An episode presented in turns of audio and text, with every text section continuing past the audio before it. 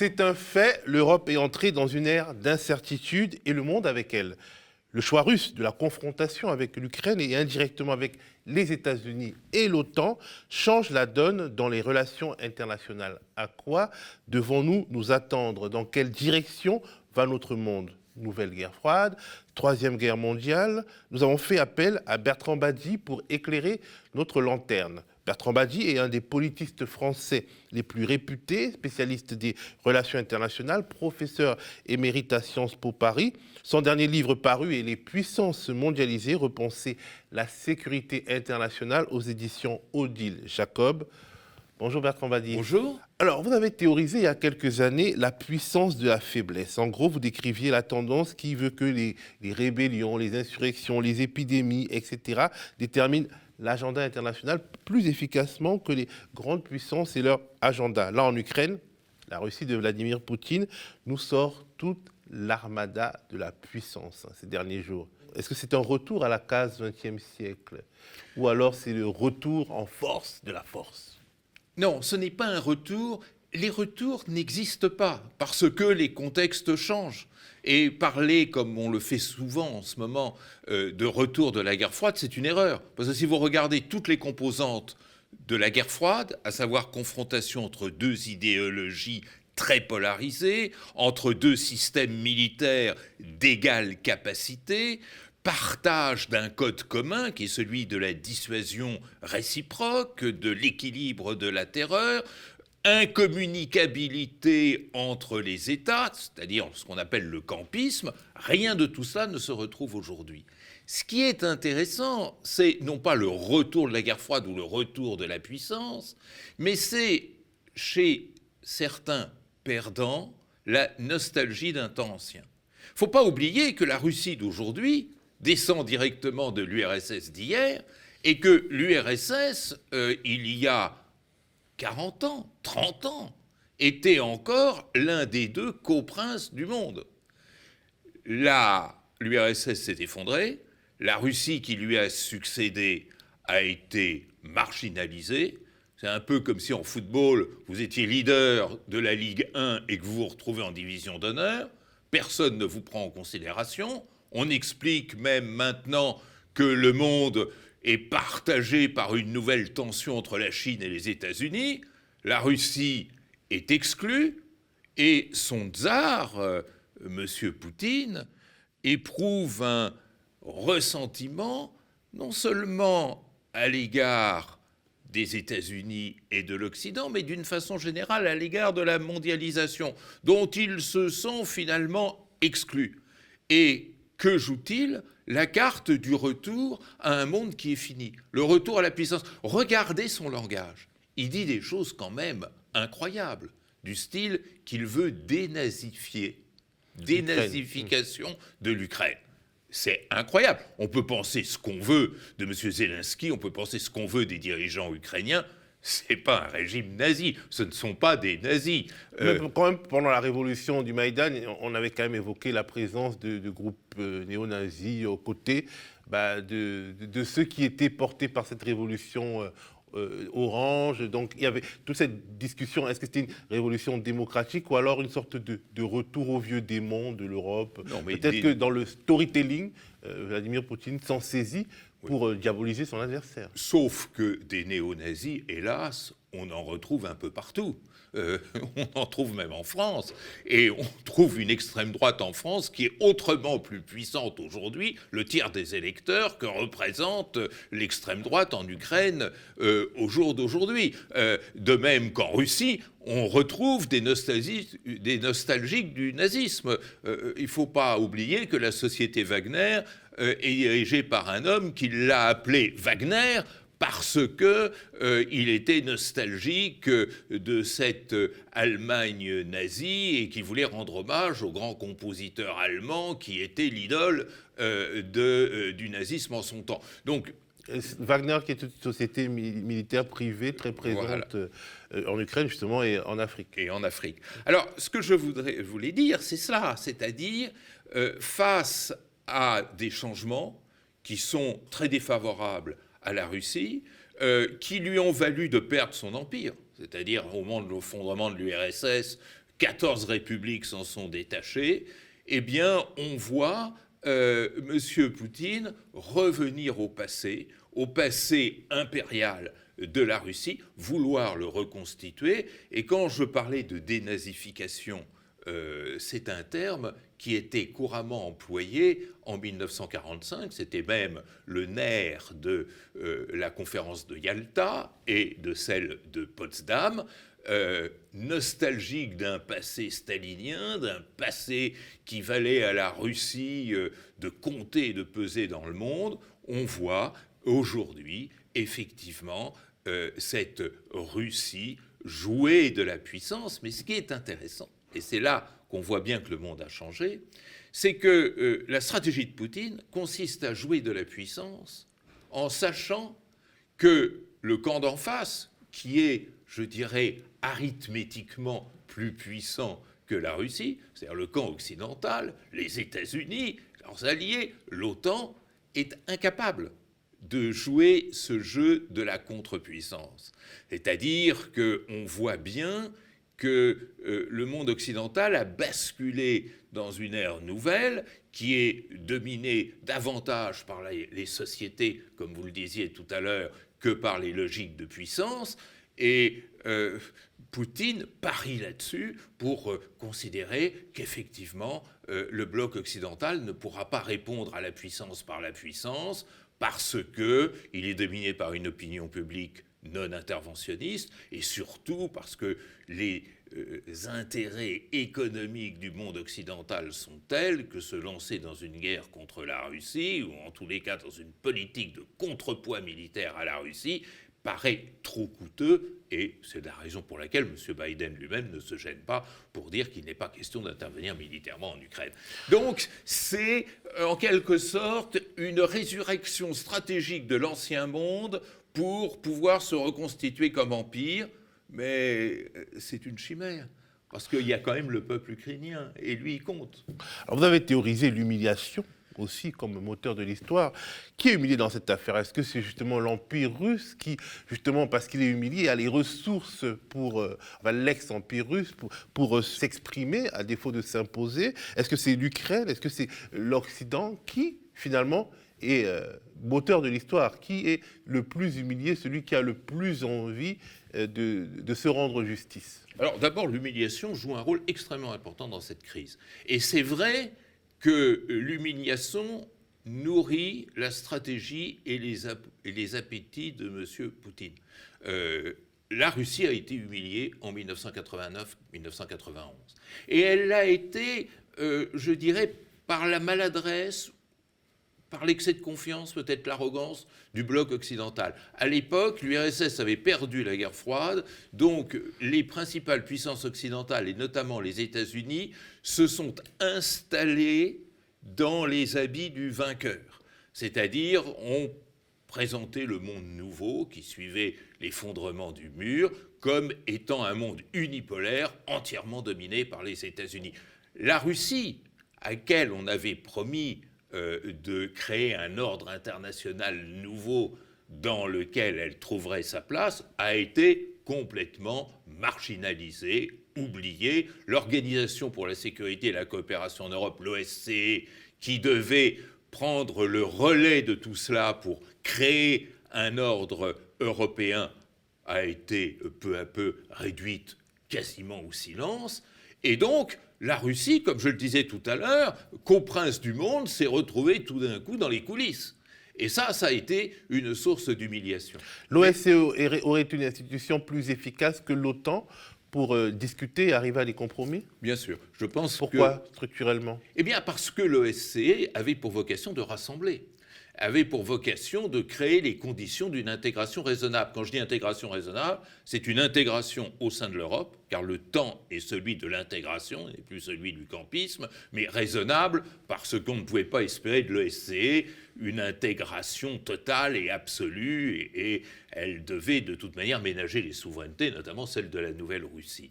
Mais en fait, de promouvoir l'OSCE, dès 1991, on a maintenu l'OTAN. Et ça a été une faute historique, une double faute historique. L'OTAN a quand même réussi à survivre à la chute du mur et à la fin ah de la bah, guerre froide. ça.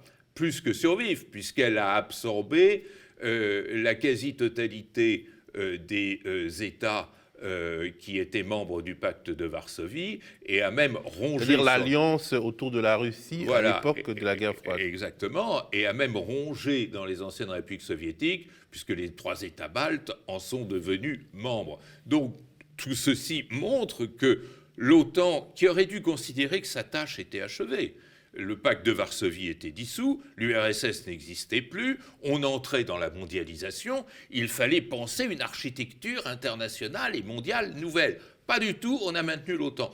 D'où la phrase célèbre de François Mitterrand qui euh, avait dit à l'époque, peu convaincu de l'opportunité de maintenir l'OTAN, on est en train de créer la Sainte Alliance, ou de recréer la Sainte Alliance, vous savez, qui au XIXe siècle réunissait les monarques légitimistes d'Europe euh, pour se soutenir entre eux?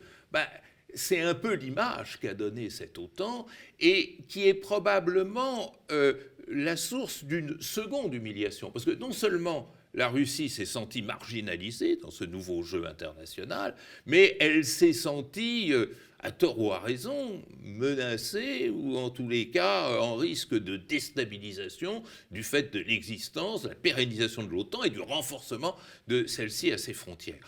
On a perdu euh, la dernière décennie du XXe siècle pour aménager cette nouvelle architecture internationale. Le grand responsable, c'était le président des États-Unis de l'époque, William Clinton, et de sa secrétaire d'État, Madeleine Albright, qui était directement issue de la guerre froide. Vous savez que c'est une, personne euh, issue de l'immigration tchèque et qui, euh, à elle-même, représente l'histoire euh, douloureuse, d'ailleurs, des États d'Europe orientale. Et Clinton a tout simplement gelé le jeu dans l'État que l'on avait trouvé en 1991. Ce qui a pu... n'a rien donné. N'a rien donné non seulement il n'a rien donné, mais il n'a rien inventé. Ce dont on a besoin dans l'ordre international actuel, c'est d'inventer, d'innover, parce que le contexte international change à une vitesse extraordinaire. Il y a eu la décolonisation, il y a eu la dépolarisation, c'est-à-dire la disparition d'un des deux camps, puis il y a eu la mondialisation. Trois bonnes raisons de repenser l'architecture mondiale.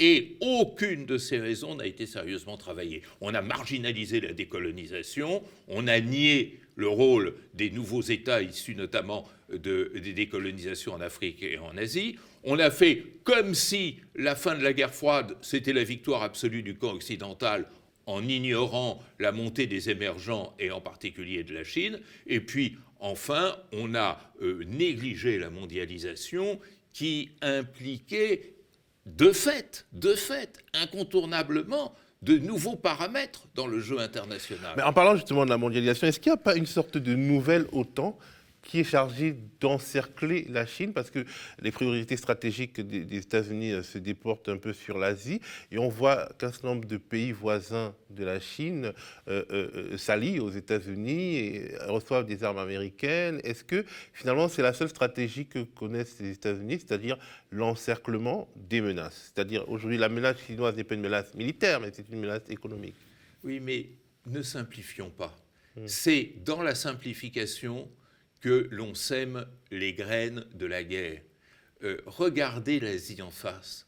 L'Asie en face, ce n'est pas, comme le disent certains, un camp pro-occidental autour des États-Unis et euh, le camp chinois, euh, avec des alliés d'ailleurs assez incertains, on ne connaît pas bien. C'est beaucoup plus compliqué que ça. L'an dernier a été créé le RECEP, c'est-à-dire une organisation d'intégration commerciale régionale qui regroupe dans un même ensemble la Chine avec, figurez-vous, des pays qui sont politiquement considérés comme ses adversaires, à savoir le Japon, l'Australie, euh, on pourrait y ajouter la Corée du Sud, là l'adversité est moindre mais elle est quand même sensible, et cet ensemble représente 40% du commerce mondial.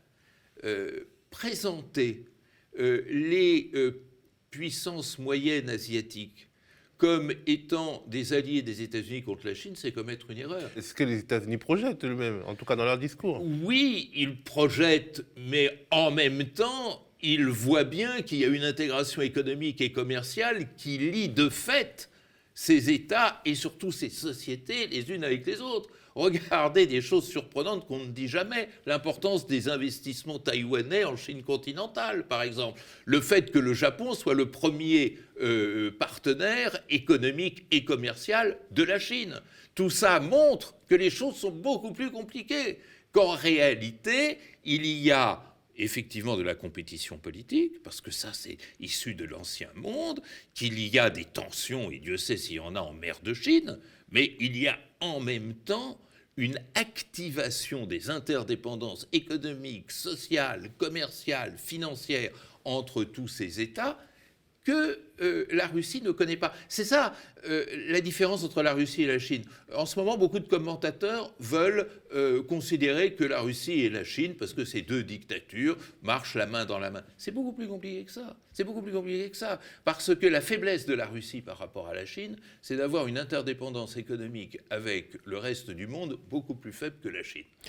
Alors, finalement, on parle beaucoup d'économie, là où on parle de stratégie, et là où on pour parler, pourrait parler de guerre ou de future guerre, les États-Unis ont placé leur affrontement euh, avec la Russie sur le terrain économique, annoncé qu'ils mèneraient, euh, mènerait une guerre économique à la Russie avec des sanctions économiques, notamment priver euh, les Russes des dollars, les empêcher de commercer avec le reste du monde, même utiliser le système SWIFT, qui est le système interbancaire contre la Russie. Est-ce que ça marchera? Ben, C'est justement là que tout se joue c'est-à-dire euh, la sanction, le fameux régime des sanctions, est considéré notamment en Occident, principalement en Occident, comme le nouvel instrument de domination. Euh, un peu le substitut de la guerre. On ne fait plus la guerre, mais on sanctionne. Et si on sanctionne drastiquement, les résultats sont considérés, espérés comme identiques, voire supérieurs, parce qu'effectivement, ils sont moins coûteux que de se lancer dans une guerre classique. Mais ce qu'on ne voit pas, c'est un certain nombre de choses. C'est que depuis que les sanctions existent et deviennent même monnaie courante dans le jeu international, eh bien, il est très rare d'avoir des cas de succès probant. Euh, regardez la Corée du Nord, regardez l'Iran, regardez euh, la Chine, euh, regardez la Russie après l'invasion de la Crimée on n'a pas vu euh, d'effet d'efficacité, je dirais, euh, de, euh, de la sanction. La deuxième chose à prendre en compte, et qui est déterminante aujourd'hui, c'est que les sanctions se révèlent aussi coûteuses ou presque aussi coûteuses pour ceux qui la prennent que pour ceux qui la reçoivent. Et ça, c'est quelque chose qui est parfaitement évocateur des conditions nouvelles de la mondialisation. C'est-à-dire, il n'y a pas des économies nationales, il y a un système économique mondial. Et si vous prenez des sanctions économiques contre un partenaire, celles-ci vous reviennent comme par effet de boomerang. Et c'est là la difficulté dans laquelle se trouvent les Occidentaux. Vous évoquiez le système SWIFT, le système bancaire, mais euh, exclure la Russie du système bancaire va créer en cascade tout un une série de conséquences financières et économiques qui vont affaiblir les économies occidentales. Certaines plus que d'autres quand même, parce que finalement, ça pourrait être aussi le lieu de la discorde parmi les alliés. On voit bien que l'Allemagne pourrait payer un prix élevé aux, sanctions contre la Russie, notamment un renchérissement du prix de l'énergie qui est très important, puisque c'est la puissance industrielle par excellence de, l'Europe, alors que d'autres pays peut-être en souffriraient un peu moins. Alors, ben justement, euh, ça va dans le sens de ce que je vous dis, et peut-être du pari euh, de Poutine, c'est-à-dire les sanctions, ça ne marchera pas parce que ça compliquera euh, les relations à l'intérieur du camp occidental et aussi la capacité du système occidental à faire face à ce nouveau contexte économique. Alors, l'énergie est un bon exemple on n'est plus là dans le système bancaire, mais dans le système énergétique. L'Europe a besoin euh, de sources énergétiques, qui à 40% sont couverts quand même par les énergies issues de la Russie et principalement par le gaz russe. Et euh, le problème, c'est que euh, on peut sanctionner lorsqu'on est sûr d'avoir des substituts. Bah, L'Europe, en tout cas la Commission européenne, Ursula von der Leyen, elle dit qu'elle a des alternatives. Oui, mais j'aimerais bien en être persuadé, parce que euh, si vous prenez le gaz, par exemple, vous avez le gaz norvégien et le gaz algérien. auxquels on pense spontanément, qui sont les plus proches, si vous voulez, ils ne suffisent pas à couvrir cette énorme consommation de gaz euh, qui euh, caractérise l'Europe. Il y a le gaz qatari. Les Qataris eux-mêmes disent nous, on ne pourra pas être un, substitut parfait. Donc on, s'engage vers de nouvelles tensions. Et si vous mettez bout à bout euh, les effets négatifs du Covid sur l'économie européenne, l'économie occidentale, et les effets de ces nouvelles sanctions, vous aggravez les conditions économiques des pays occidentaux peut-être que M. Poutine joue là-dessus pour euh, penser qu'il porte ainsi une nouvelle dissuasion. Euh. Alors, est-ce que finalement, ce sont les sociétés qui ont le plus peur des pénuries, qui sont les plus consuméristes qui sont les plus fragiles face à ces guerres d'influence économique couplées à des coups de pression militaire Peut-être que d'ailleurs c'est ce que euh, Vladimir Poutine se dit, en, peut-être en surévaluant euh, l'âme slave, en se disant qu'en fait les, Russes humiliés accepteront plus quelques déconvenus que des Allemands ou des Français qui crieront quand euh, il y aura une coupure d'électricité de 30 minutes. Vous avez tout à fait raison et vous mettez le doigt sur un autre paradoxe qui est un des paramètres essentiels à la compréhension du nouveau jeu international, à savoir que la guerre est infiniment plus coûteuse pour les puissants qu'elle ne l'est pour les faibles. Et euh, ça explique que le champ de bataille du monde est dans un premier temps glissé vers le sud et l'est, vers le sud, vers l'Afrique, ou vers l'est, euh, le sud-est. Ah oui, mais surtout le Moyen-Orient, le Grand Moyen-Orient, et ça jusqu'au Pamir. Euh, ça veut dire quoi? Ça veut dire effectivement, le pauvre a moins de risques d'utiliser l'instrument militaire que le riche, parce qu'il a moins à perdre.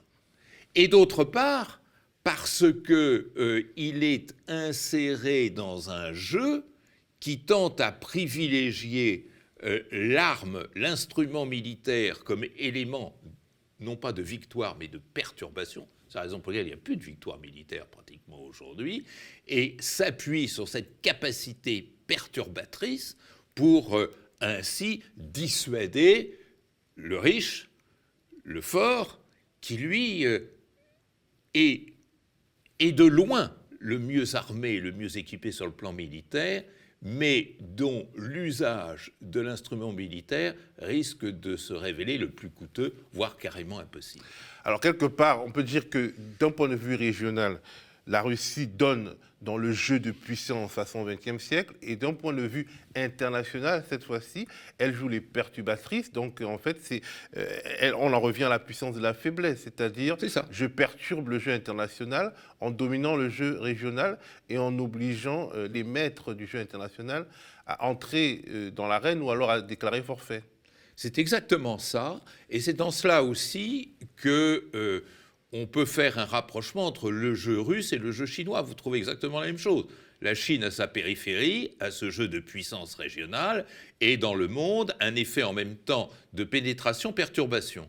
Mais la différence, c'est que la Russie n'a pas les moyens d'aller au-delà de la simple perturbation, là où la Chine mise sur sa capacité de maîtriser la, mondialisation, parce qu'elle est économiquement beaucoup plus équipée, beaucoup plus outillée. Mais est-ce que justement ces puissances euh, moyennes, perturbatrices, ne s'illusionnent pas un peu? Est-ce que finalement les métropoles, les grandes métropoles mondiales, qu'elles soient les métropoles du Nord, du Sud, de l'Est, en Afrique, en Asie, euh, en Russie ou en Chine, est-ce que ces grandes métropoles ne sont pas-elles pas toutes euh, consuméristes et, travaillées par la peur de la pénurie au point où finalement la révolution peut arriver autant à cause d'une crise du blé, en fait, euh, liée à l'augmentation certaine des cours avec ce qui se passe en Russie. Elle peut arriver une crise du blé qui créerait des problèmes euh, en Afrique subsaharienne ou euh, une crise de, de, la ressource financière en Russie. Est-ce que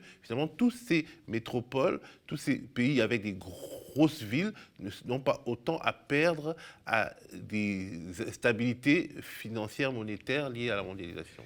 J'irais même un petit peu plus loin encore. C'est-à-dire que vous touchez là le fond des choses. Le fond des choses, c'est qu'aujourd'hui, la pression, la dynamique qui vient des sociétés se révèle plus déterminante que celle qui viennent des gouvernements et des États. Alors, ça joue dans le sens que vous décrivez, c'est-à-dire ces besoins sociaux, euh, ce besoin de mondialisation, ce besoin de ressources qui effectivement rend la guerre coûteuse et, coûteuse également pour les plus faibles, parce que euh, s'il y a une crise du blé, euh, ce sont les consommateurs africains, par exemple, qui vont être les premières victimes.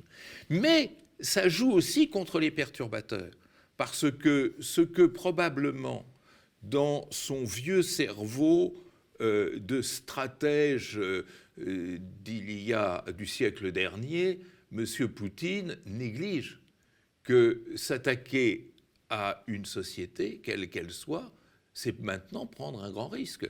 On s'est attaqué par deux fois à l'Afghanistan. La première fois, c'était les Soviétiques. La deuxième fois, c'était les Américains. Eh bien, la société n'a pas laissé faire. Et pourtant, la société afghane est faible. Elle est euh, même démunie. Bon. Et maintenant, si on s'attaque à la société ukrainienne, c'est un autre bourbier qui se prépare, peut-être autrement plus douloureux que le bourbier afghan, pour la Russie de M. Poutine. Et ça, euh, ces rodomontades n'y changeront rien.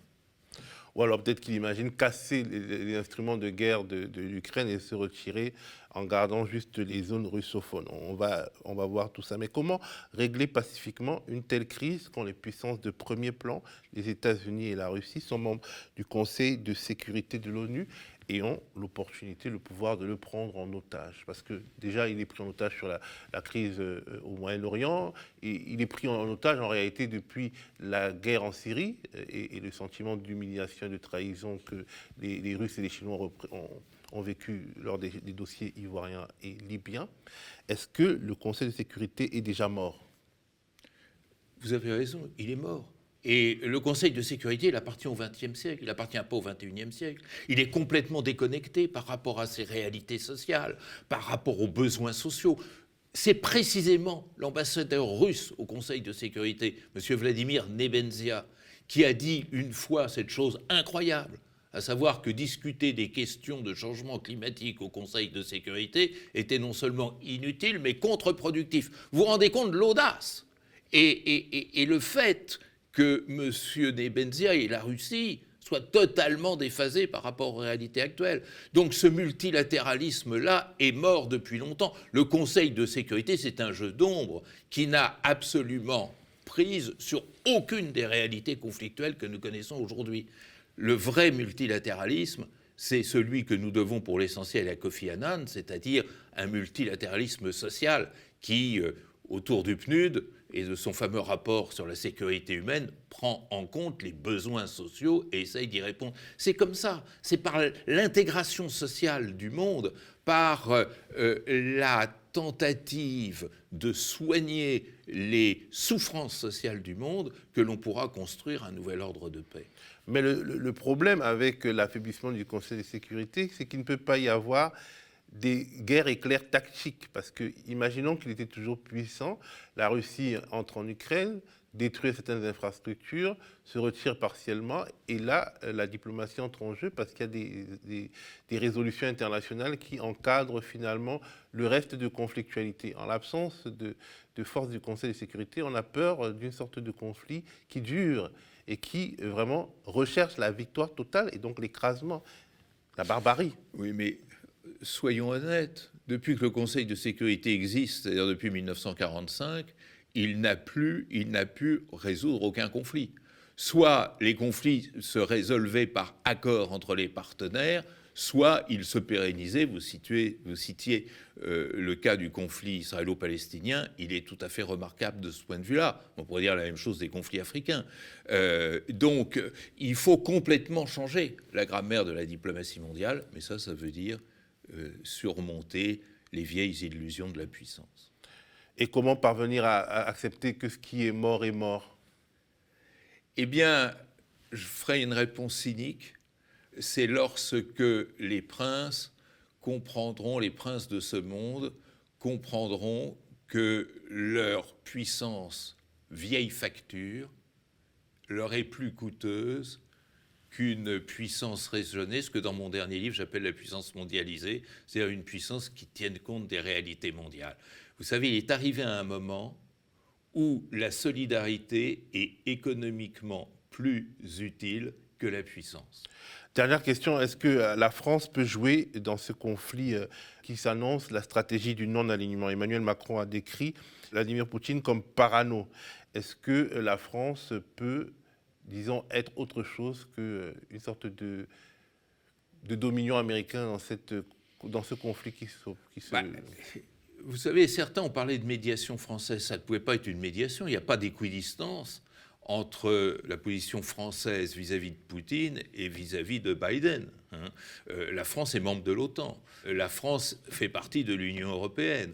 Euh, la France a ouvertement euh, déclaré sa solidarité avec l'Ukraine, et encore ce matin dans un communiqué de l'Élysée. Ce qu'elle peut faire, c'est mettre son histoire, sa diplomatie au service d'une recherche active de nouvelles approches du euh, jeu diplomatique, ce que j'appelais tout à l'heure ce besoin de renouveler la diplomatie mondiale. Merci beaucoup Bertrand Badi. Je rappelle que vous êtes professeur, un des politistes français les plus réputés, spécialiste des relations internationales, professeur émérite à Sciences Po Paris et auteur de, plusieurs livres passionnants et dont le dernier est Les puissances mondialisées, repenser la sécurité internationale, paru aux éditions Odile Jacob. Merci. Merci à vous. Le Média TV, c'est de l'actualité, une contre-matinale quotidienne. Des entretiens d'actualité, des reportages, mais ce n'est pas que cela. Le Média TV, c'est aussi de l'enquête. Des enquêtes sur l'évasion fiscale, sur la France-Afrique et ses dérives, sur les violences policières. Nous avons réussi à nous procurer des images de vidéosurveillance que nous diffusons aujourd'hui en exclusivité. Ces images, nous les avons analysées en collaboration avec l'agence d'expertise indépendante Index. La BPI n'hésite pas à endosser le rôle de gestionnaire de fonds pour des investisseurs venus du Golfe. C'est ce qu'elle fait dans le cadre du projet Lac d'argent. Des dizaines de milliers de morts et un million de déplacés internes. Dans un pays qui compte à peine 4 millions d'habitants. C'est aussi le résultat d'un jeu macabre entre États étrangers, comme le Tchad, le puissant voisin, et son allié principal, la France, l'ancienne puissance coloniale. Quelques semaines avant l'élection présidentielle, alors que la machine à étouffer les vérités qui dérangent est en marche, nous avons décidé d'accélérer notre production d'enquêtes. Des enquêtes sur des figures politiques de premier plan. Des enquêtes qui se rapprocheront de plus en plus de la Macronie, des gouvernants et de ce qu'ils préféreraient cacher aux électeurs, surtout en ce moment. Pour finaliser ces enquêtes et lancer de nouveaux chantiers, nous avons besoin de votre soutien. Pour bien entendu payer les équipes qui travaillent et travailleront sur ces sujets. Mais aussi, malheureusement, pour provisionner les frais d'avocat, car nos adversaires ont des moyens et n'hésitent pas à recourir aux procédures Bayon. Plus votre mobilisation financière sera forte, plus nous aurons les moyens de nos ambitions, les moyens d'aller au-delà de ce que les puissants laissent transparaître à travers une communication bien rodée. Face à la grande offensive des pouvoirs et des oligarques contre le journalisme d'enquête, celui qui dérange et dévoile, imposons notre plan B citoyen, faisons vivre l'investigation sur le Média TV.